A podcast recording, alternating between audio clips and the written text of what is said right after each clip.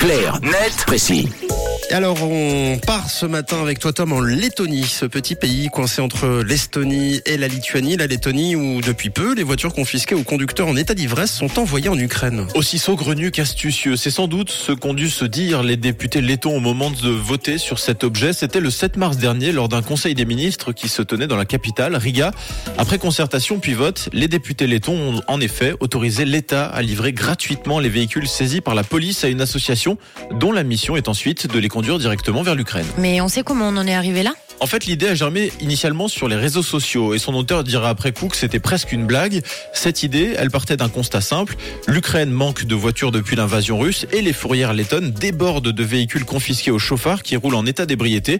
Alors pourquoi ne pas faire une pierre deux coups? Et comment expliquer que les fourrières soient pleines euh, comme ça d'un coup en Lettonie? Eh bien, la faute à un récent durcissement pardon, de la loi sur la conduite en état d'ivresse qui impose une baisse du taux d'alcoolémie au volant, mais également une limite plus stricte à partir de laquelle le véhicule est saisi par les autorités.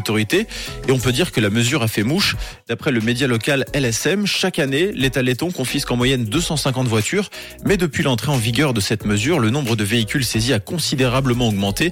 En deux mois seulement, plus de 200 véhicules ont été confisqués dans ce pays de 1,9 million d'habitants, uniquement pour cause d'alcool au volant. Donc d'où l'idée de les envoyer euh, en Ukraine. Précisément, les autorités lettonnes se sont engagées gratuitement à remettre chaque vendredi deux douzaines de véhicules saisis.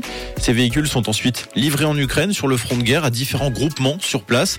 Selon les médias lettons, ces voitures vont par exemple être utilisées par des unités militaires du ministère de la Défense ukrainien, mais également par l'hôpital clinique régional Vinitsia ou encore l'association euh, médicale territoriale du Conseil de Kup- Kupiansk.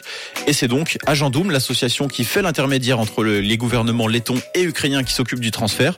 Les bénévoles de l'association parcourent un millier de kilomètres avec les voitures lettonnes vers Kiev et font le trajet retour à bord d'un minibus. Eh bien merci beaucoup euh, Tom. Un clarnet précis que vous retrouvez tous les matins à 7h20 et en podcast sur rouge.ch. Ce sera en fin d'émission, sinon de retour lundi pour une nouvelle semaine.